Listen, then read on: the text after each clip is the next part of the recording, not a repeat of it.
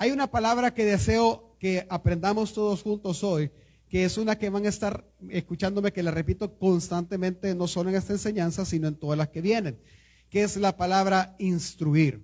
Instruir, sé que cada uno de nosotros tenemos eh, la idea de lo que es, pero la definición quizás más agradable de instruir es grabar la verdad en el corazón. Eso es instruir, grabar verdad en el corazón. La pregunta que sería o que viene a continuación es cómo instruir bien. Obviamente estoy hablando en el contexto de la familia.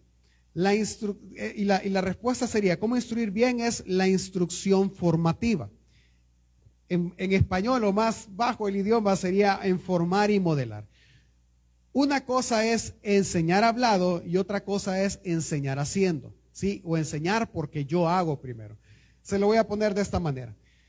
Agarremos a un grupo de alumnos de entre los 11 y los 15 años y enseñémosles a jugar fútbol en una aula, cuatro paredes y una pizarra. Ellos van a aprender, probablemente aprenderán la teoría, aprenderán eh, alguna que otra estrategia, pero el aprendizaje no será tan óptimo como que si yo tomara a todos esos alumnos y en cualquier espacio libre empezar a jugar con ellos. Ah, ellos van a aprender la teoría pero van a aprender también la práctica al mismo tiempo y el aprendizaje será mejor. Eso es instruir. Instruir es modelar, es ejemplificar, es poder hacer.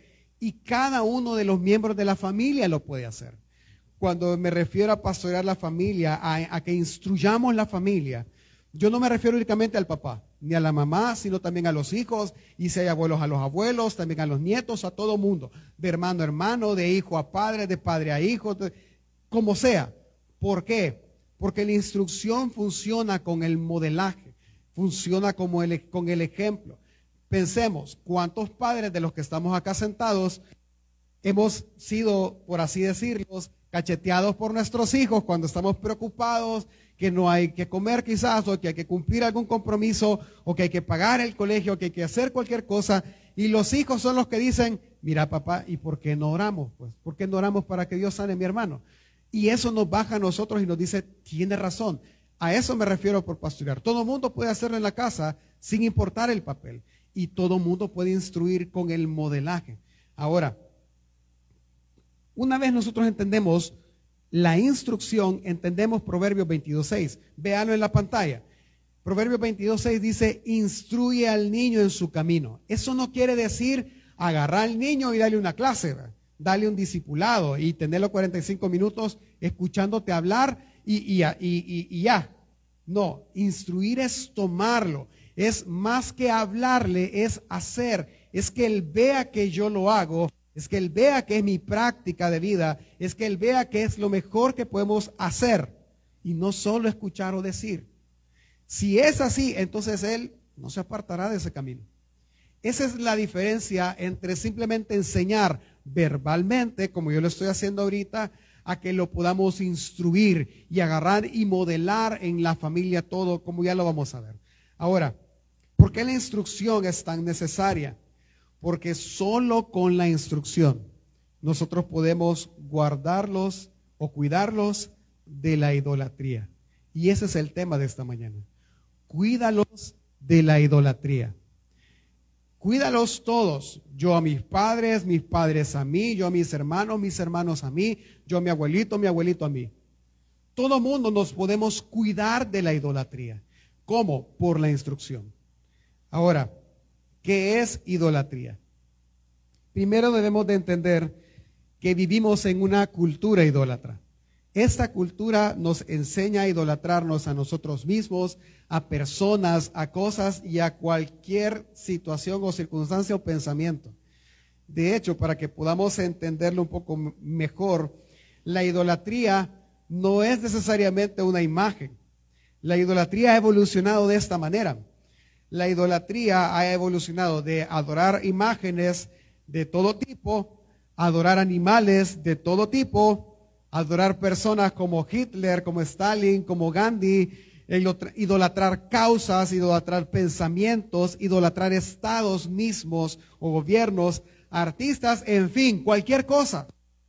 Idolatramos cualquier cosa. Hoy aparecen los nuevos ídolos o los nuevos maestros, ¿verdad? O yo les llamo ídolos realmente porque nos enseñan a idolatrar aquellos a los que hoy la cultura llama influencers, o llama TikTokers, o llama YouTubers.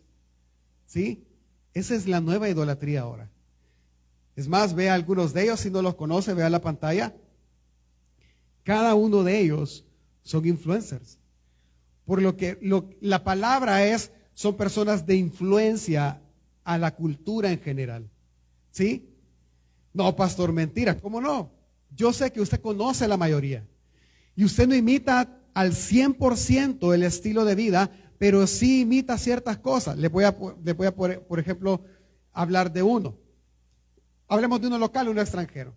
Está con, con, mucho respeto, o sea, usted conoce a muchos influencers de este país, pero lo que buscan realmente es mostrar y sembrar un pensamiento.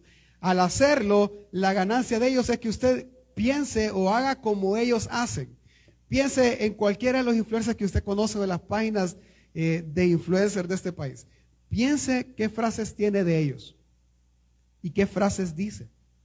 Si usted dice una sola frase de ellos, ah, usted ya fue influenciado y usted está idolatrando una cultura.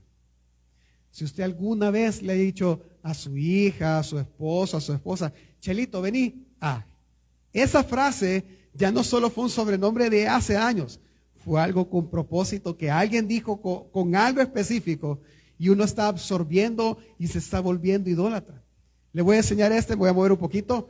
El que está en la esquina superior derecha, que tiene la bandera de Italia, el signo de Puma ahí en, su, en su chumpa. No recuerdo cuál es el nombre de él, pero él tiene, él sin hablar, tiene más de dos millones de personas que lo siguen. Así le llamamos ahora, lo siguen. Y él vi la, biografía de él, él era nadie, ni estudios tiene, hermano. Nada, o sea, era simplemente alguien que lavaba platos en un restaurante cuando la pandemia vino y el restaurante cerró, él se quedó sin, sin ingresos y él empezó a hacer videos. Nadie lo seguía, pero él hizo famoso este gesto. Y todo mundo sabe. Todo mundo sabe a qué se refiere que se refiere a hacer algo que es súper complicado, más sencillo. Y a todos nos da risa y muchos quizás lo seguirán. Así le dicen, pero realmente es idolatrar. Porque empiezas a hacer lo que él hace. ¿Sí? De repente, mira, no puedo hacer esto. Ay, si así se hace. Y hacen la seña. ¿Qué estás haciendo? Tú estás haciendo igual que él. Eso sería un influencer. Pero eso realmente también es idolatría estás idolatrando el estatus de Él. ¿Y sabes cómo, cómo, cómo estoy convencido de eso? Que ahora ya tú pregúntale, pregúntale a tus hijos, o a niños que conozcas, o a personas, mira, ¿y tú qué vas a estudiar para, para hacer algo en esta vida? No, yo voy a ser youtuber, TikToker. Y lo que quieren es seguidores, y empiezan a hacer y a deshacer no es el punto, pero lo que la cultura está haciéndolo es, es influenciándolos a tal, a tal medida que los está haciendo idolatrar, pastor, pero ¿por qué usted le llama idolatría? Usted está como en los años 60, 80, que el televisor era la caja del diablo. No, hermano, le explico. idolatrar es hacer de algo que algo me maraville y que yo luego lo atesore. Eso es idolatría. Eso es. ¿Me doy a entender? Son cosas que sutilmente la cultura me provee y yo sutilmente lo estoy guardando en mi corazón y lo estoy haciendo valioso. ¿No me cree? Haga una prueba hoy en la tarde. Todo teléfono inteligente creo que tiene esta opción de que usted vea cuánto tiempo pasa encendida la pantalla. Y algunos van más allá y le dicen en qué aplicaciones pasa más tiempo en el teléfono. Y si es en alguna de donde usted puede ver videos, reproducirlos o ver memes o ver esas expresiones, usted está absorbiendo toda la información de la cultura y como lo llama la Biblia, usted se está haciendo un escarnecedor. Y ya lo vamos a ver. ¿Cuál es mi intención en esta mañana? Mi intención es una, enseñe a amar a Dios y a su palabra.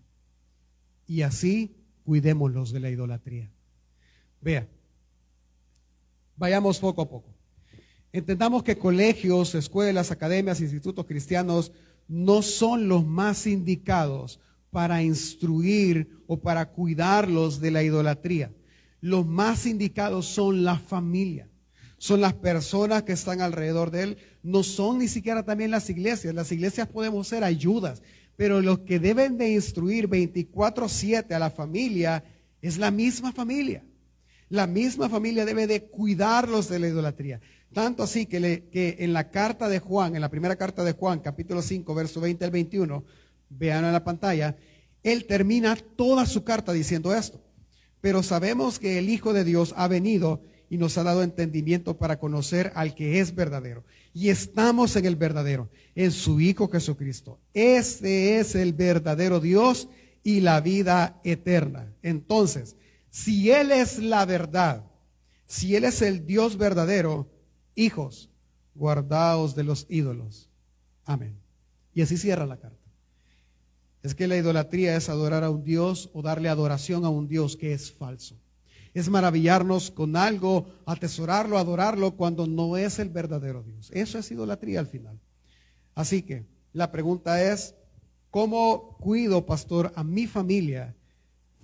Siendo yo un hijo, siendo yo un padre, la madre, el abuelito, ¿cómo cuido a mi familia de la idolatría. Acompáñeme al Salmo capítulo 1. El Salmo tiene la respuesta a esto. Es un salmo aparentemente corto, es un salmo que nos ayuda, nos va a ayudar a entender realmente cómo funciona la cultura y cuál es el propósito realmente de ella y cuál es la clave en ella. Déjeme leerlo, ya que es un salmo corto, déjeme leerlo completo y luego pues iremos diciendo y viendo lo que el Salmo dice. Dice la palabra del Señor. Salmo 1, del 1 al 6. Cuán bienaventurado es el hombre que no anda en el consejo de los impíos, ni se detiene en el camino de los pecadores, ni se sienta en la silla de los escarnecedores, sino que en la ley del Señor está su deleite, y en su ley medita de día y de noche. Será como árbol plantado junto a las corrientes de agua que da su fruto a su tiempo y su hoja no se marchita. En todo lo que hace prosperará. No así los impíos que son como paja que se lleva el viento. Por tanto, no se sostendrán los impíos en el juicio, ni los pecadores en la congregación de los justos.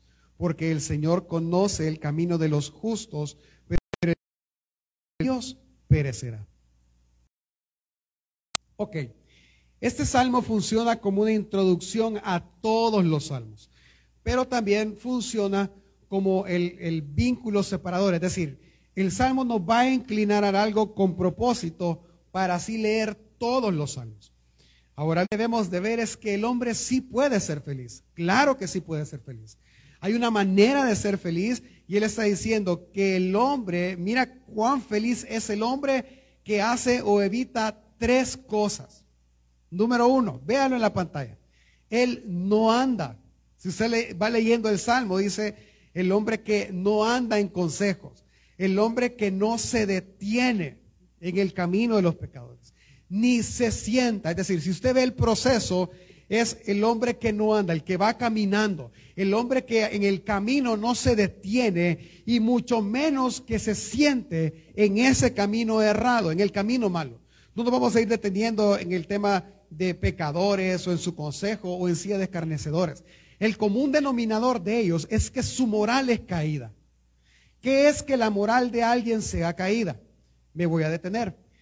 Usted y yo debemos de saber y estar conocedores de que del momento que el hombre pecó, la cultura también es una cultura caída. ¿Cómo así? El hombre comió del fruto del conocimiento del bien y del mal. ¿Sí? ¿Se acuerda usted de esa etapa? Génesis 1. Cuando el hombre come, el hombre adquiere un conocimiento que no puede controlar. ¿Cuál es el conocimiento? Él conoce el bien y el mal, pero él se inclina al mal todo el tiempo. Pero no se inclina al mal porque él es eh, mafioso, no. Se inclina al mal porque se idolatra tanto a sí mismo, porque la cultura le enseñó así, que él busca su propio beneficio a expensas a veces del dolor del de los demás. A mí no me importan los demás. Vea, vea cómo la cultura nos influencia. Mira, mamá, fíjate que saqué cinco en el examen. ¿Y por qué? todos salieron mal. ¿Cuál es la respuesta de toda mamá salvadoreña? A mí no me importan todos los demás, vos me importás. Oiga la frase. Pueden estar muriendo los otros. No me importa. Vos, ¿qué es eso? O sea, yo entiendo el sentido de la frase, hermano. Sí, o sea, lo que, lo que le quiere decir al niño es que, vaya, está bien, todos salieron mal, pero tú, ¿por qué saliste mal? Ese es el sentido de la frase. Pero las palabras dicen otra cosa. ¿Sabe cómo sería? ¿Qué tal si el niño viene y le dice, mamá, fíjate que solo yo tengo galletas y todos mis compañeros no? No me importa que los demás no coman, hijo. Tú tenés que comer, va que se ve bien feo. Pero es la que la cultura enseña. ¿Por qué? Porque nuestra moral es caída. Yo busco aquello que me beneficia a mí. Y si a mí me beneficia, pues yo lo voy a atesorar. No me importa lo demás. ¿Me doy a entender? Eso es una moral caída. Entonces, lo que el Salmo me está diciendo es que este hombre que es feliz, él evita la moral caída. No, él no está buscando esa moral. Él no está buscando ser un escarnecedor en la palabra. Porque el escarnecedor no es feliz.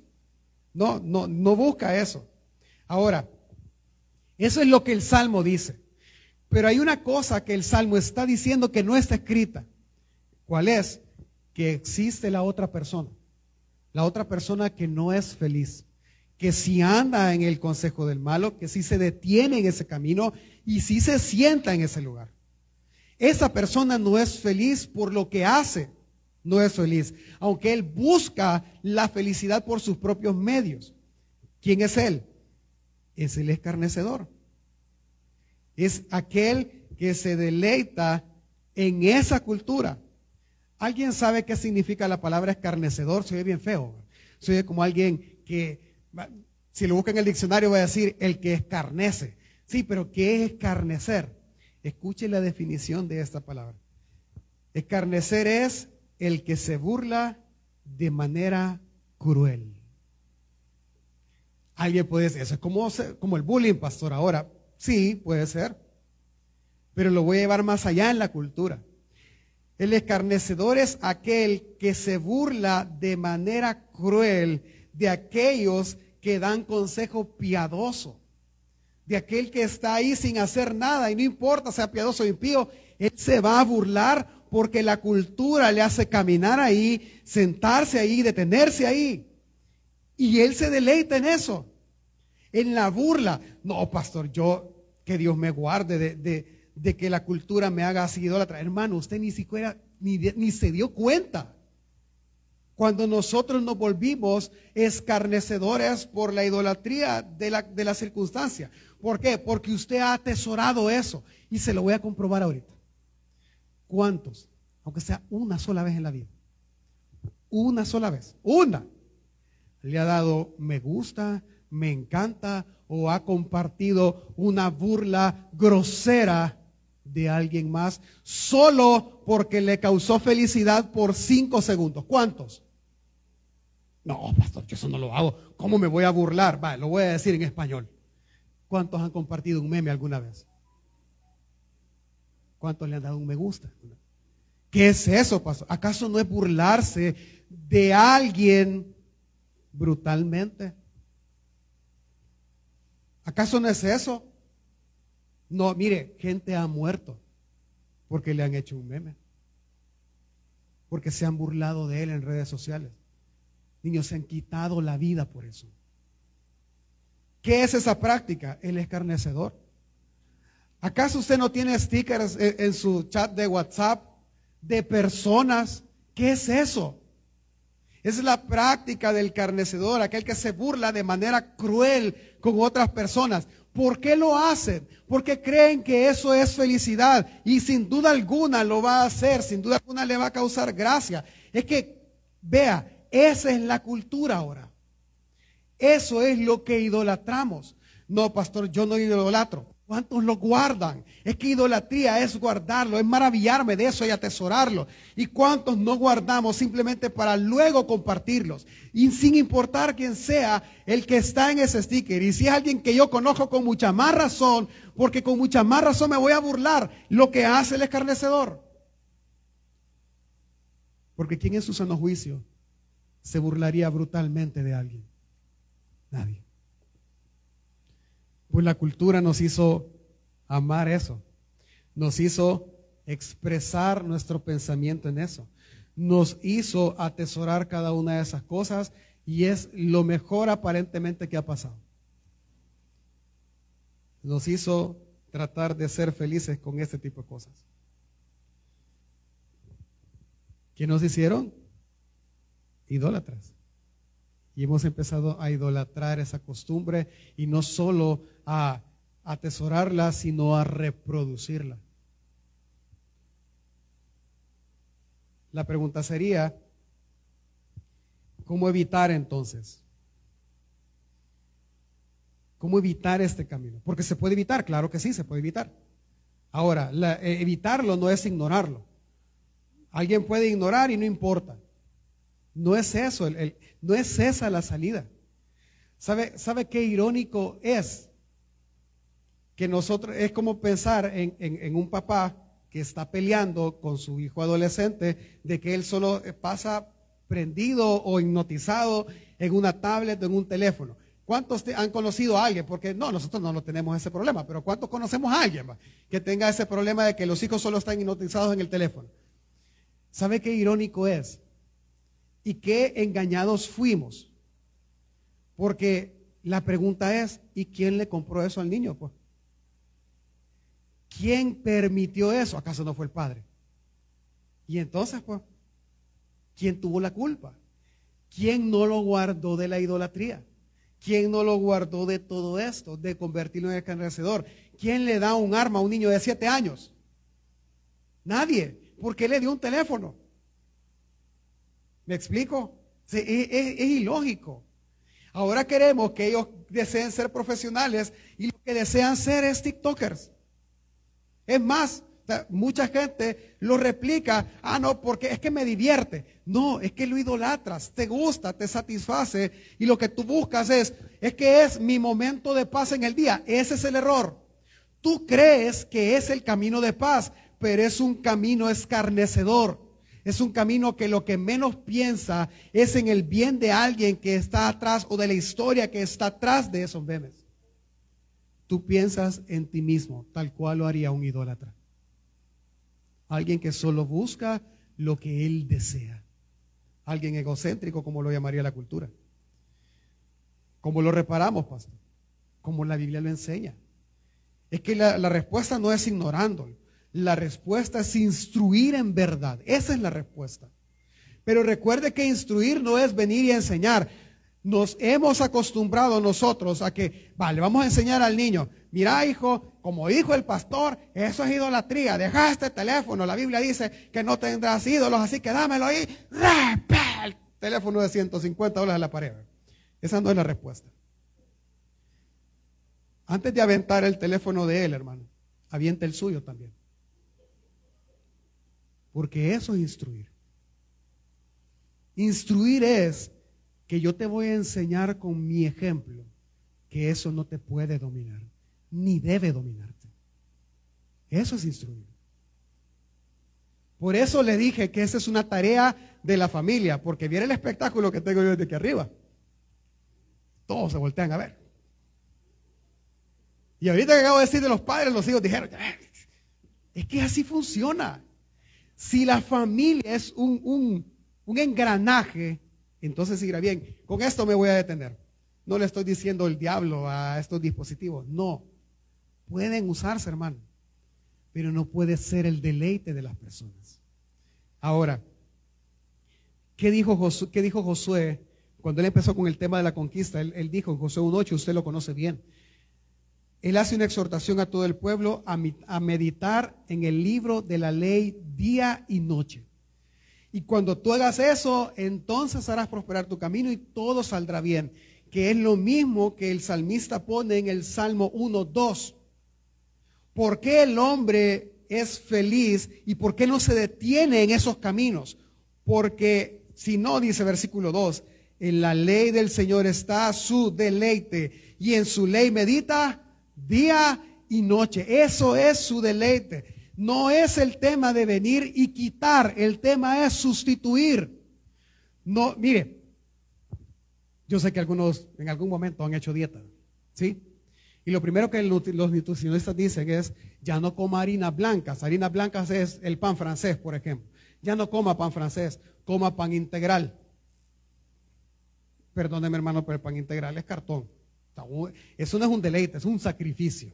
¿Sí? Uno se sacrifica realmente a comer pan integral. Para otras personas será mejor el pan integral, X. Él no está diciendo sustituirlo por algo que no te guste. No, sustitúyelo por algo que te guste. ¿Sí? No, no, no hagas esto, haz esto, pero deleítate en eso. ¿Cuánto le gustan las pupusas de, chicharrón? que, que, quedan hasta naranjadas, hermano. Buenas, ¿verdad? Sí, que eso, eso haber sido el maná para nosotros en aquel tiempo.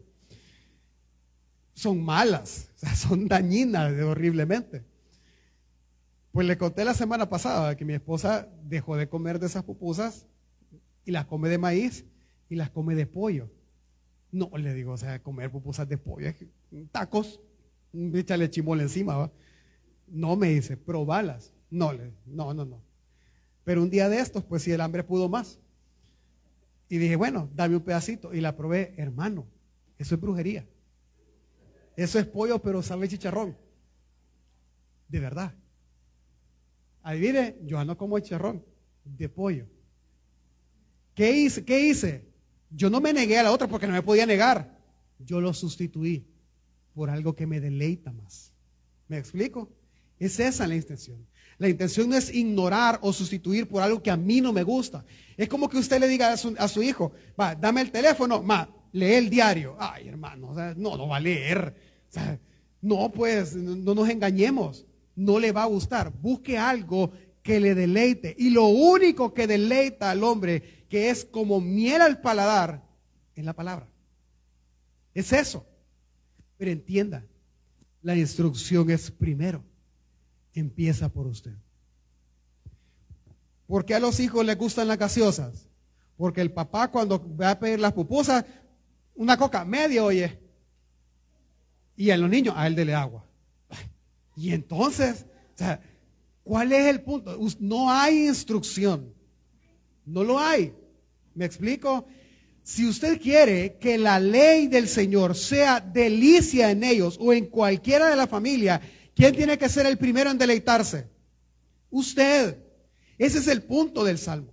El punto del Salmo es eso, es enseñarle que si hay una manera de ser feliz, pero la manera de ser feliz no es reírse de los memes, la manera de ser feliz es deleitarse en la escritura. Así lo hace este hombre que es feliz a la vista de todos. Pero el malo, ¿quién es el malo? Versículo 4 y 5. No así los impíos, que son como la paja que lleva el viento. Entendamos la figura que él está usando. Creo que todos hemos visto una película, una caricatura donde está el desierto y aparece un montón de paja dando vuelta. ¿Sí? Eh, a eso se refieren como el tamo que, se, que arrebata el viento, que el viento lo hace para donde quiere. Es decir, la felicidad en la cultura de hoy no va a ser la de ayer. Por ejemplo, si usted vio un super meme ayer y le mató de la risa y dijo, guau, este es el que vamos a compartir mañana. Está bien, lo comparte a sus contactos ahora y todo el mundo se va a reír y va a ser el tema de hoy.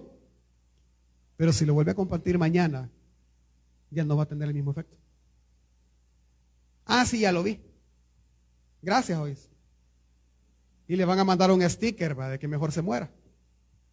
Porque eso es lo que hace la cultura porque ya no hay risa.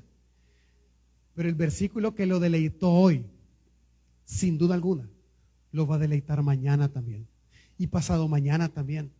Porque así es la palabra. Eso es lo que está diciendo él. Es ilógico, es irónico venir y querer estar y deleitarte en el otro camino que no trae una felicidad permanente, sino temporal, efímera, idólatra, en lugar que te deleites dando verdadera adoración en la palabra. Y termina el salmo diciendo. Por tanto, es decir, concluyamos. Este que se, que se deleita no se sostendrán los impíos en el juicio, ni los pecadores en la congregación de los justos. En otras palabras es, aunque es interesante la conclusión, porque él concluye diciendo cómo va a terminar el impío, es que el impío no va, va a terminar, perdón, no pudiéndose sostener de la misma esperanza del justo. No lo va a poder hacer porque no le gusta. Y él va a seguir en su necedad y va a seguir escogiendo el camino malo y haciendo su vida feliz a costa de todas las demás personas. Así es el impío. Así es el idólatra. Entonces, vayamos aterrizándolo a lo más práctico. ¿Qué es lo que está diciendo el Salmo? El Salmo al final lo que inclina al oyente es que si tú quieres ser feliz o, mira o que lo, lo inclina a mirar lo feliz y lo beneficiado que es el justo. Al decidir deleitarse en la ley de Dios. ¿Cuál es el beneficio del justo? Ah, es que él va a ser como un árbol plantado junto a corrientes de agua, que todo el tiempo dará fruto. Dará su fruto en la época que le toca. Y todo lo que él haga prospera. Ese es el beneficio. ¿Y acaso no es lo que todo mundo busca? Prosperar en todo lo que haga. La clave no está en esforzarse más.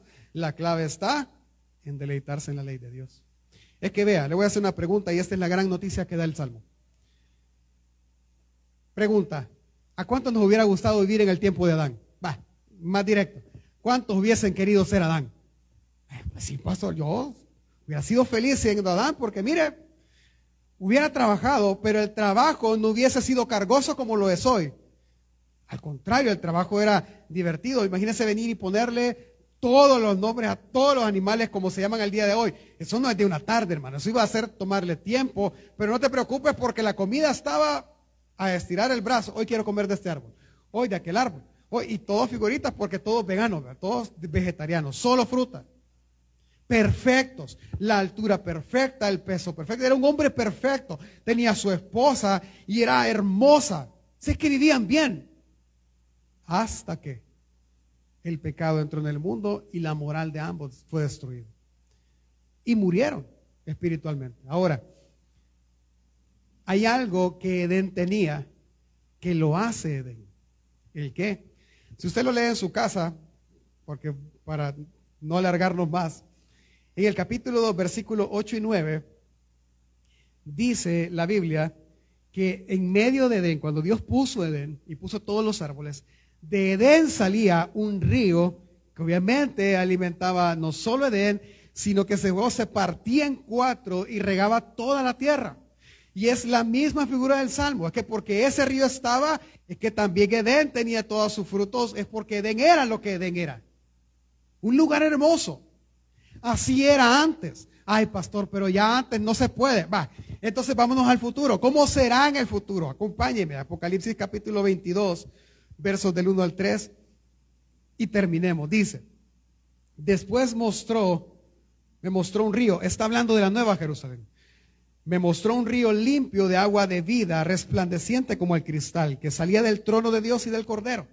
Y en medio de la, y en medio de la calle de la ciudad y a uno y otro lado del río estaba el árbol de la vida, que produce doce frutos, dando cada mes su fruto, y las hojas del árbol eran para la sanidad de las naciones. Y no habrá más maldición, y el trono de Dios y el Cordero estarán en ella, y sus siervos le servirán. En otras palabras, el final es mejor que en el Edén en el principio. Siempre hay un río, siempre está el árbol y porque está el río, el árbol da su fruto todo el tiempo. Y todo lo que hace prospera, es la misma figura, es el mismo resultado. Ay, pastor, pero entonces hay que anhelar llegar a ese Edén. No, usted lo puede vivir hoy. ¿Cómo? Salmo 1, 2 y 3 dice, sino que en la ley del Señor está su deleite y en su ley medita día y noche. Será como árbol plantado junto a corrientes de agua que da su fruto a su tiempo y su hoja no se marchita y en todo lo que hace prospera. Es que esa es la idea. La idea es que usted puede venir y disfrutar de lo que disfrutaremos plenamente en el futuro, sí, pero puede hacerlo hoy si usted hace de la palabra su deleite día y noche. ¿A cuántos le gustan los plátanos fritos, frijoles, crema, queso, dos panes, huevo estrellado? ¿Levanta mano? ¿Cuántos pudiéramos comer eso todos los tiempos de comida, hermano? Ay, hoy no. Hoy no quiere comer frijoles. Es que cuando algo se deleita a uno, uno puede comer eso todo el tiempo. Y nunca le aburrirá porque es su deleite. Entendamos, hermanos, el deleite del hombre feliz es la palabra. Si usted instruye a su familia a deleitarse en la palabra, sin duda alguna, los cuidará de la idolatría. Por eso enseña a amar a Dios y a su palabra y cuídelos de la idolatría. Cuídelos de eso. No ponga el amor de su familia en los bienes materiales porque se volverán idólatras de ellos. No ponga su amor, el amor de su familia en los deportes porque se volverán idólatras del deporte. No ponga su amor en ninguna excelente educación porque se volverán idólatras de ellos. No ponga su amor en idiomas, negocios, cualquier cosa porque se volverán idólatras de ellos. Pero si usted pone el amor de su familia en Dios y su deleite en su palabra, adorarán a aquel que es verdadero, no habrá idolatría y Dios proveerá con él todas las cosas. Ese es el orden. Se oye espectacular, pero el problema es la instrucción. ¿Por qué es el problema la instrucción, pastor? Porque la instrucción requiere modelaje, requiere dar ejemplo y es donde entra usted en la familia. No solo les diga que hagan lo que tengan que hacer, hágalo usted, enseña usted. Le voy a contar dos cosas que una la vi en una familia, la otra me pasó a mí como testimonio. Y le quiero poner el caso. ¿Qué pasa si usted anda con su hijo, con su sobrino, con quien sea en la calle, su esposa, su esposo, y de repente usted viene y le, y, le dice su esposa, su hijo, mira, por decir algo, que es uno de los ejemplos que voy a poner. Ese carro quisiera yo. Ay, ¿qué, contestaría usted? Hay múltiples maneras para contestar. Conozco un padre de mucha confianza para mí. Él viene y si me está viendo se va a acordar él nos contó esto, que estaba con su hija en el súper y le dijo, papá, papá, yo quisiera este, este juguete, un juguete caro. Y él le dijo, ay, hija, yo un avión quisiera, le dijo. No, qué grosero, la mataste, le dijo. Esa puede ser una respuesta. Pero ¿qué pasaría si su hijo viene y le dice, eh, mira, deberíamos detener ese carro? ¿Cuál sería su respuesta? Mm, no, hijo, no, no, mira, aterriza tus peces. No sé qué le contestara. Conozco una familia que justo fue ese, ese, ejemplo. Su hijo vino y le dijo al papá, el papá estaba en internet viendo, navegando, y de repente empezaron a ver carros con el hijo. Y el hijo le dijo, papá, deberíamos detener ese carro. No, era inalcanzable para el papá y el papá le dijo, no, eh, mira, ¿sabes qué? Oremos, le dijo. Oremos y que sea la voluntad de Dios. Y vino y oraron.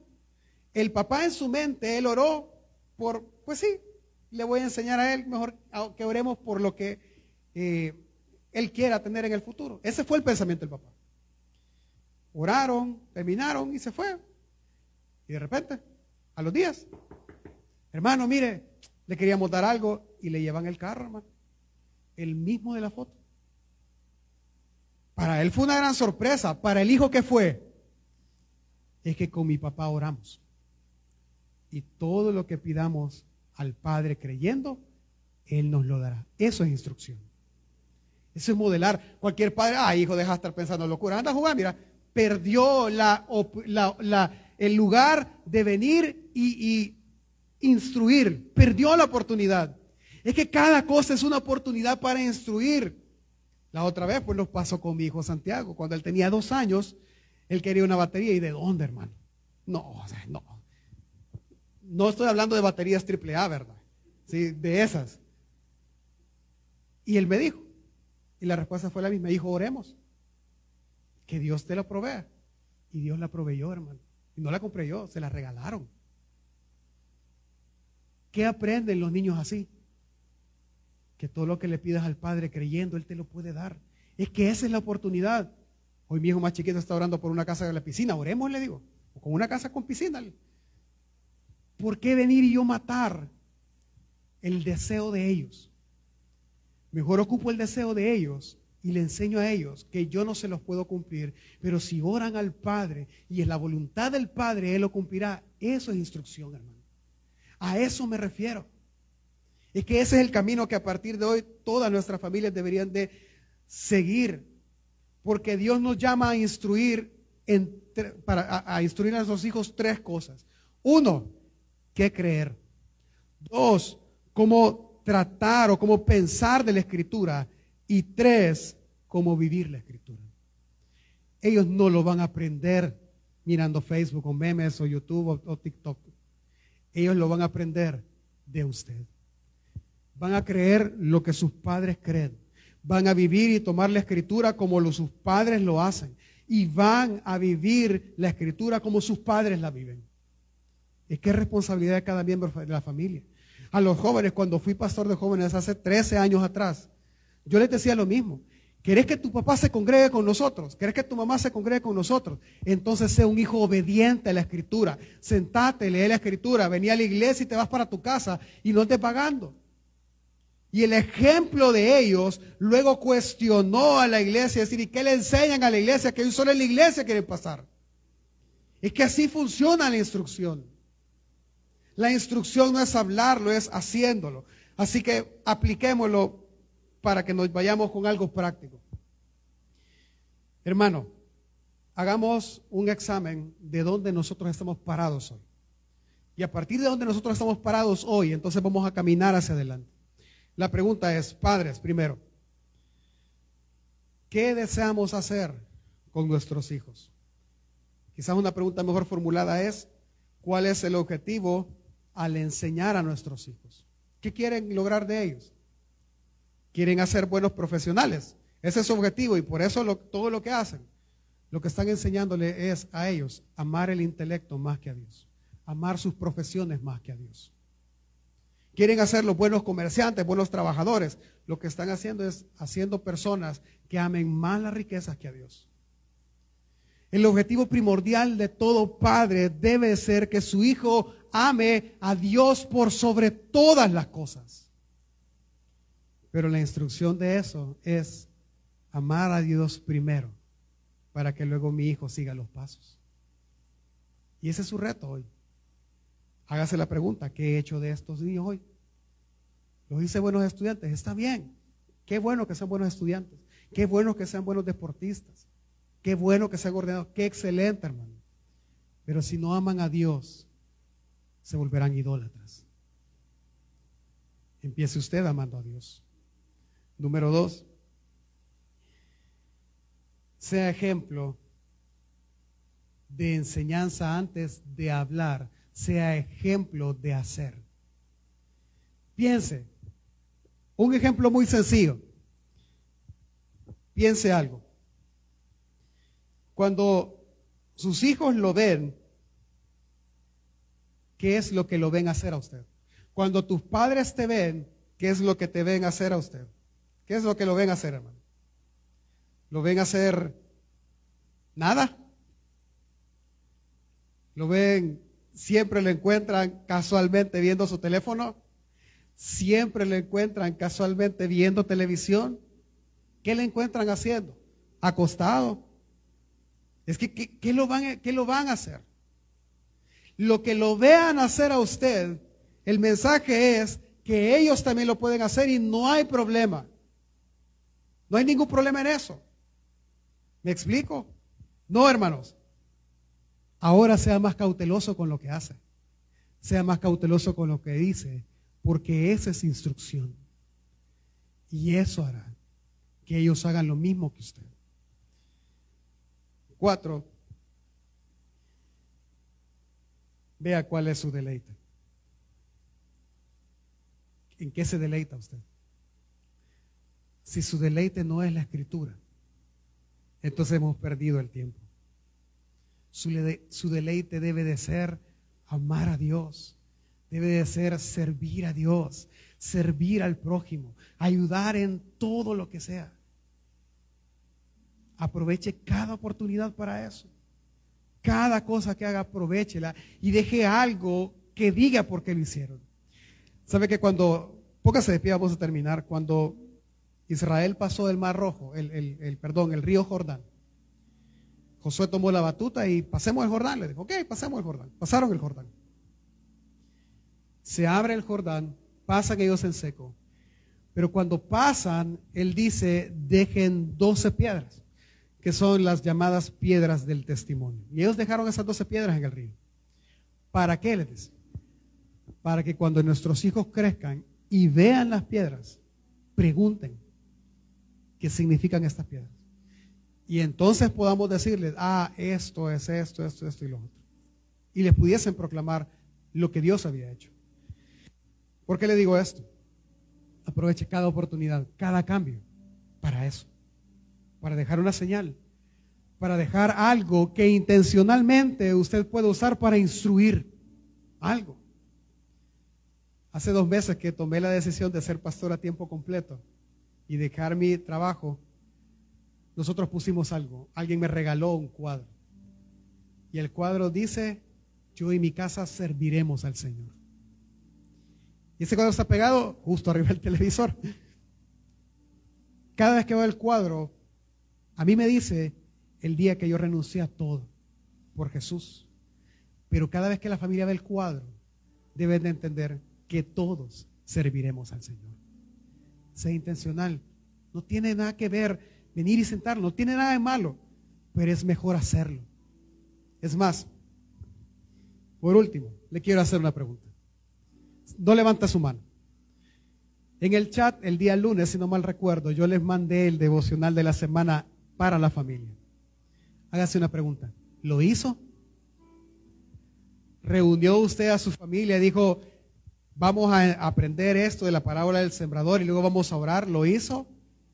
Si no lo hizo, usted dio un mensaje. Eso no es importante. No es importante que la familia se reúna. No, no es importante. Hermano, es importante. Si quiere hacerlo todos los días, le felicito. Por lo menos una vez por semana. El mismo día, siéntelo y dígale, hoy este día el día que oramos juntos. El día que leemos la escritura juntos. Mañana o el martes le enviaré otra vez el material. Hágalo. Enseñe, instruya a su familia. Enseña a amar a Dios y su palabra. Y cuidemos a nuestra familia de toda idolatría.